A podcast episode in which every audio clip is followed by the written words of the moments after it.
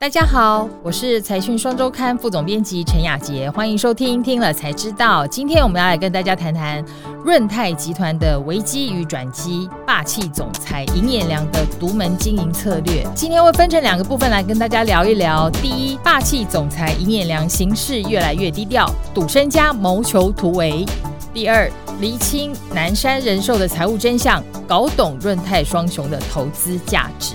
想要知道的听众跟观众朋友，记得要看到最后。那今天我们的来宾是财讯双周刊的撰述主委尤小燕，小燕你好。雅杰好，各位观众、听众朋友们，大家好。是，那在节目开始之前，先跟大家分享一个好消息：财讯周年庆正式开跑喽！为了感谢大家的支持，现在只要用下方资讯栏的链接下单订购财讯双周刊，就能免费获得万国行李箱，数量有限，快来订购吧！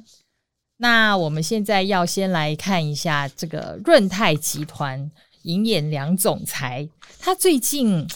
真的蛮低调的，很久没有看到他出现了，对不对？对啊，大家应该也很少看到，一荧幕幕上就不用 说了。目前我们收集到的资讯嗯啦，最后一次的露面大概是在二月的时候，对，就是是那个呃浩鼎鼎的的创办人，是张念慈先生突然过世之后，然后他有出现在他的告别会在台湾的追思会对上，台湾的追思对，可是呢，他都没有没有讲话，没有上台，不过他有全程参与啦。是那比较令人觉得诶更奇怪的一点，就是五月的时候，台北荣总的那个质子中心、质子治疗中心的揭幕，是那那天连总统都去了，，对总统还点名特别感谢他，是因为他捐了十五亿，对对对，但他没有去。对他派了他的老婆跟儿子嗯代表出席。然后上一次看到他那个发布的一张公开的照片，其实这是一个喜事，很多企业家得到这个荣誉呢，都是敲锣打鼓的，就是成为工研院的院士嘛，对不对？他也是一个这个，就是这个领域银建领域是第一人，嗯，对，嗯然后他居然也没有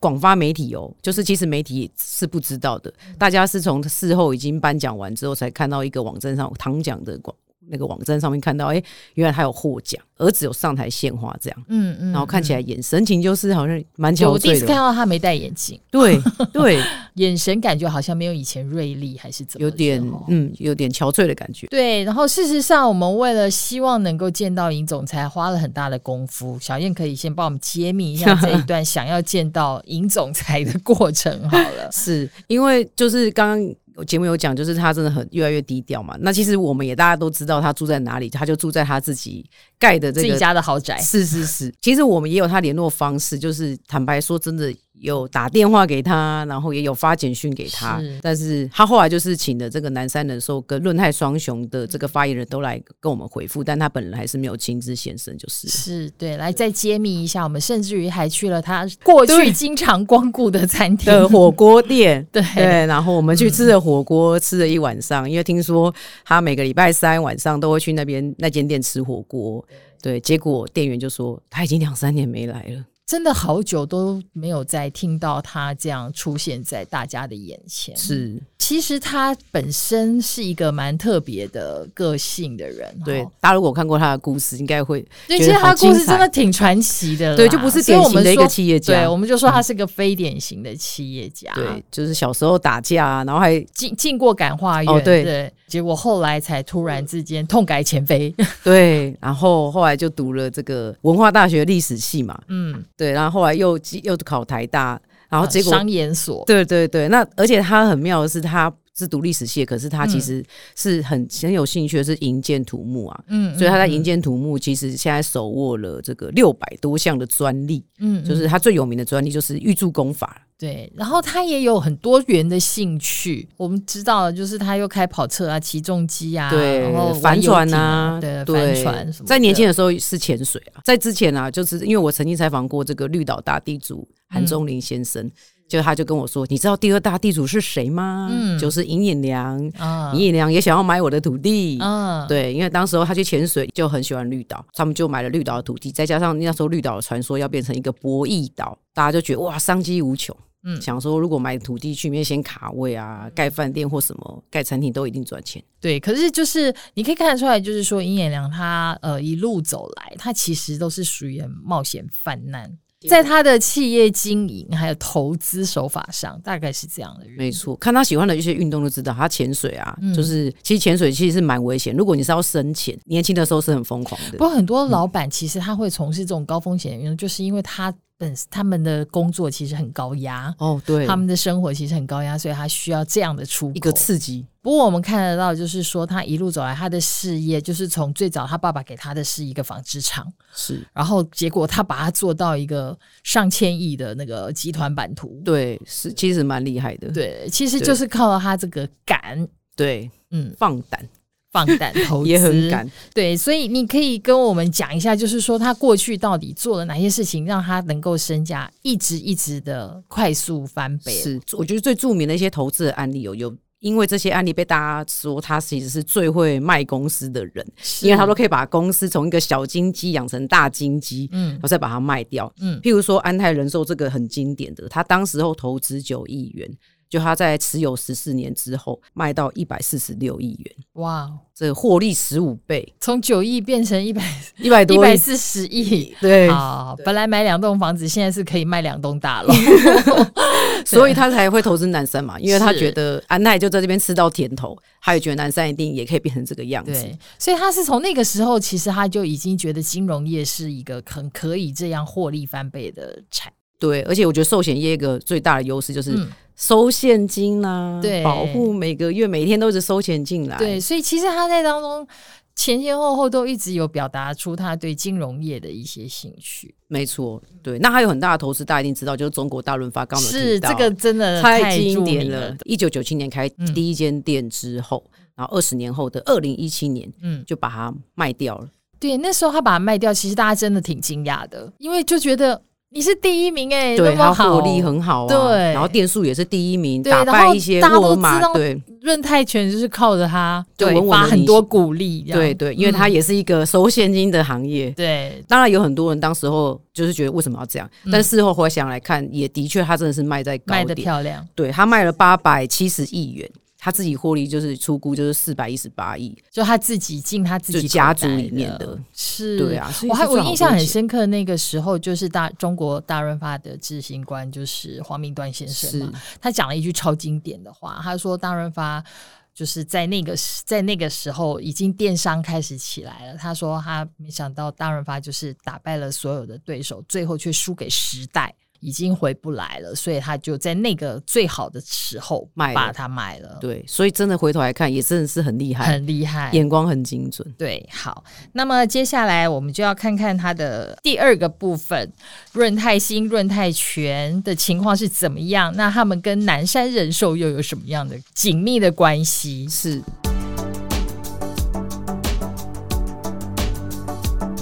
我们这次会想要写这个题目，其实最主要、最主要是在去年的时候，润泰双雄、润泰全跟润泰新传出说什么可能除牌，对，可能停暂停交哎易会下市会什下么一类的，然后大家都吓传死，言满天飞，大家都当时吓。死了。然后其嗯实润泰新跟润泰全双雄有非常多小股民在投资这两间公司。对这一次报税的时候，我才发现其实我婆婆也有买润 泰新，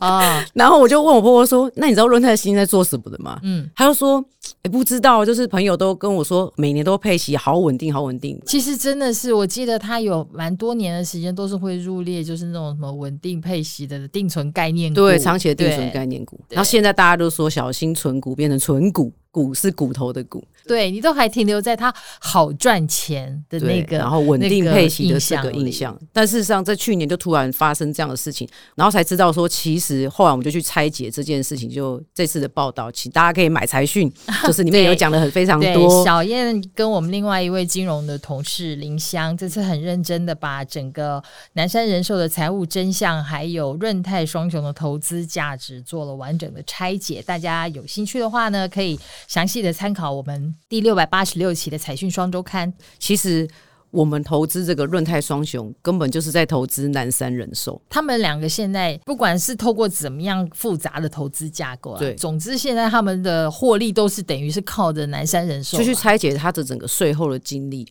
我就以这个润泰全这个来举例好了，就是润泰拳就是其实就做纺织起家，那后来他在二零二零年的时候把他的这个最后一个厂就根本就没有在生产了啦没。有在做纺织的，把他对这个厂都关掉了，嗯他就单纯就是做这个纺织贸易的工作。哦，因为他过去这间公司非常有名的，就是他父亲被称为格子布大王，就是他们很会做那个格子的衣服，所以其实我们现在想到什么格子的这个名牌就 是 Burberry，Burberry 就是润也泰是嗯他的客户。对，对，是他客户、p o l o 也是，Tommy 也是，他们就做这些比较高值化的。嗯但是因为他没有去中国市场投资嘛，然后在台湾生产只是会成本越来越高，就就失是去竞争力了。对，所以他就嗯把它关起来，就变成一个贸易公司。所以其实他去年的这个本业营收是二十八点七亿元，嗯，可是他的税后净利就有一百二十二亿元，一个二十八亿，然后税后那净利都是变。认列转投资来的哦。哦对，就是认类认列业外的这个转投资是，光是南山就又去猜了一下，南山的贡献就贡献六十六亿，对，因但为什么这些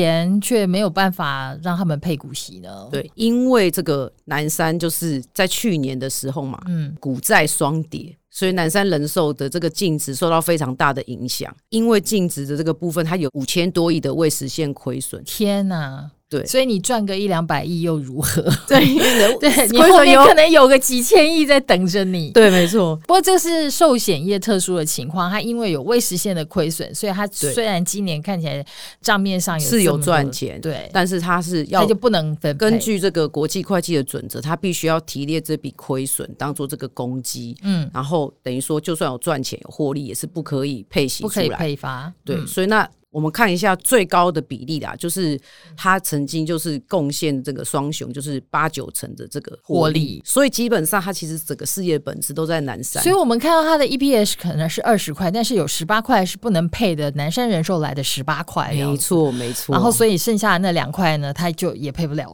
对，所以就还是不止得要留下不来。止不能配息，然后还会因为这样，然后净值受到拖累。嗯就像去年那个润泰拳还曾经就是这个净值太低，低于票面，这对一个公司对于润泰拳是一个润泰的这个母体事业，嗯也是起家事业，是一个非常大的这个。很大的打击因啊，为是一对个股东也是啊。再讲润泰新好了，因为嗯润泰新是做营造是建设的嘛，那我们也想到说，哎、最对啊近这前几两年不是房地产还不错吗？对，但是说真的，我们去盘点一下他的案子，他就是稳稳的做一些，譬如说捷运周边的一些开发、啊，嗯嗯对，所以他也没办法，就是一直有很嗯，多就是钱进现来啊啦金。流没有那么的大量快速。对，所以其实润泰新的获利，南山也是占的非常重要。嗯，这下大家才看懂了，为什么这两家公司看起来是赚钱的，但是却配不了股息，而且甚至于一度还可能下市。对，这是非常严重的问题，真的至关重要。就是尹衍良压了这个全部的，几乎是算过嗯了、至少七百亿元的身家在南山。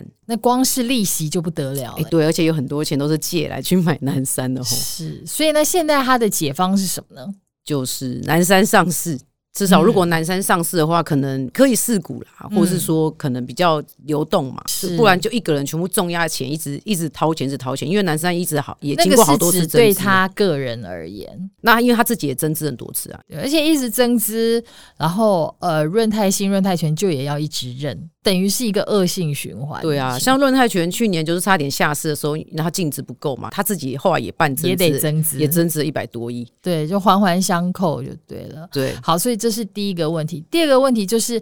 我们刚刚已经讲到尹衍良先生最近都呃这么的低调，没有出现，大家也开始在思考一件事情，就是他也七十多岁了，嗯。集团接下来是不是也开始面临了该交棒的时候没？错，他今年算一算，今年七十三岁了，有点年纪了。是，对，的确也开始思考，所以他其实就安排他的儿子啊，嗯尹崇尧，就是是去南山人寿，因为南山人寿是我重压的一个公司、欸，我未来是就靠这家公司，我当然要安排我自己的，比较安心嘛。对，而且尹崇尧其实在这个呃金融圈里面是非常非常年轻的。对，今年才四十岁，嗯嗯，他是最年轻的寿险公司的董座。那除了南山人寿之外，其实润泰集团毕竟还有他的起家事业，还有他自己喜欢的什么营建事业这个是部分，他就也把他女儿叫回来了嘛。对他女儿其实是一个会计师，长得也是漂漂亮亮的，就对，是真的是一个润泰公主的感觉。对哦，那他对他就是一直在外面创业很久，因为他是会计师，他就自己创业嘛，开一个会计师事务所这样。嗯，然后过去其实你也两个个性也都说，哎，我的事业可以交给专业经理人啊。是啊，的确，现在的董事长都是专业经理人在挂的。对，那他就一直说，其实他也很放手，应该也不太会过问大家做什么，但是他也经不住这个营业娘把他，就是爸爸把他叫回来帮忙。对，表示他真的还是需要自己家人来把这个家业没给错，守所以住他女儿现在是刚接了这个润泰精彩的这个嗯董事，嗯对，嗯然后嗯也进了这个润泰保全里面当监察人，进入参与家对族家族事业了。所以他接下来这么庞大的事业帝国要怎么样交棒，是一个可以观察的地方。对蛮大的一个考验，是机会也是挑战。好，然后再来还有一个就是他最有名的一项投资，这个也是很常经常典哦对，常常闹得满城风雨的，就是他在生计方面的投资，有几宗那个台湾很有名的这个生计投资的大的案子，他都有参加。浩鼎对，浩鼎浩鼎很经典的，是，对，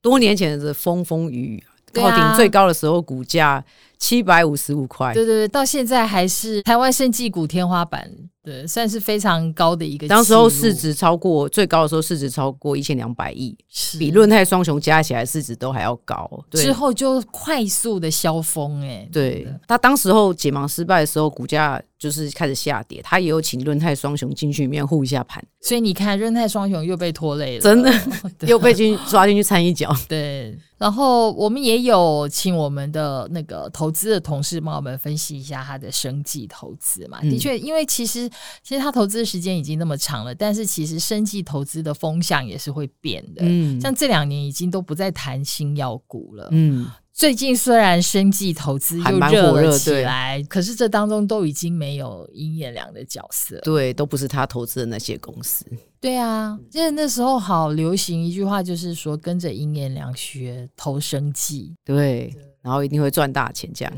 现在整个市场风向都不对太一都样，变了，所以变成说这个也是要再继续观察下去喽。没不错，过，因为毕竟呃，这个润泰双雄的股东还蛮多的，嗯而且就像你刚刚讲的，有一些小股东退休金都是靠他这个对是啊压下去，本来是等着固定的可以领到股息，结果现在就变成说大家都在观望，润泰全就是这次采访也跟我们说，他们其实就是变成一个控股公司嘛。是那他就是之后会再努力的再找一些市场的小金鸡吧，嗯就是可以稳定获利的。对我印象很深刻，就是润泰拳的副总发言人对股东的回复里头有讲到，就是说他们目标是要成为台湾播客侠。对，不配股息，不配股利，把钱都留在公司，让公司的净值变高，嗯然后再去投资一些好公司，为然后股可以东继赚续钱并。购什么的，对对可是问题对，是什么叫为股东赚钱？如果股东都分不到股息的话，怎么为股东赚钱？ 因为营业良是大股东嘛。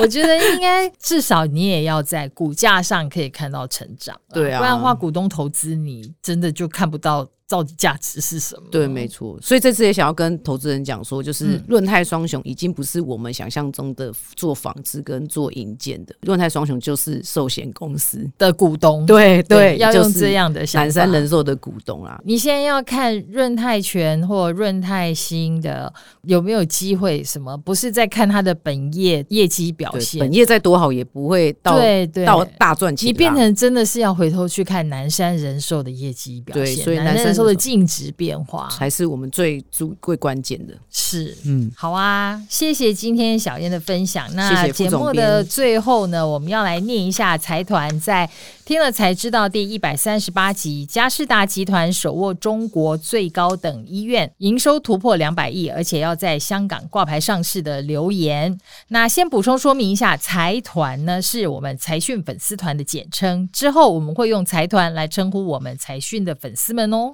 第一位是吕秋瑾，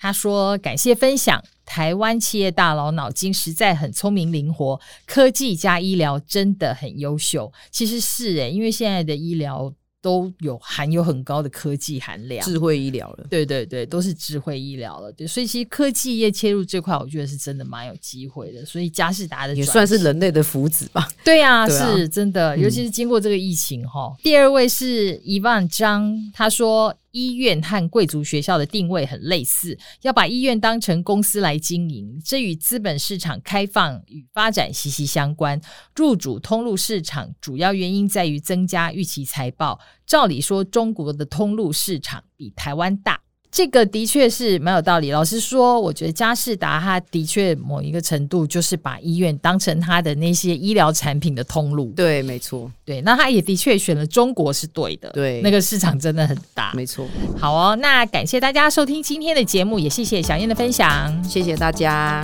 那 YouTube 的观众呢，别忘了帮我们按赞、订阅、加分享，也欢迎多多看我们其他的影片哦。Podcast 的听众呢，欢迎留言给我们，还有给我们五颗星。听了才知道，我们下次见，拜拜，拜拜。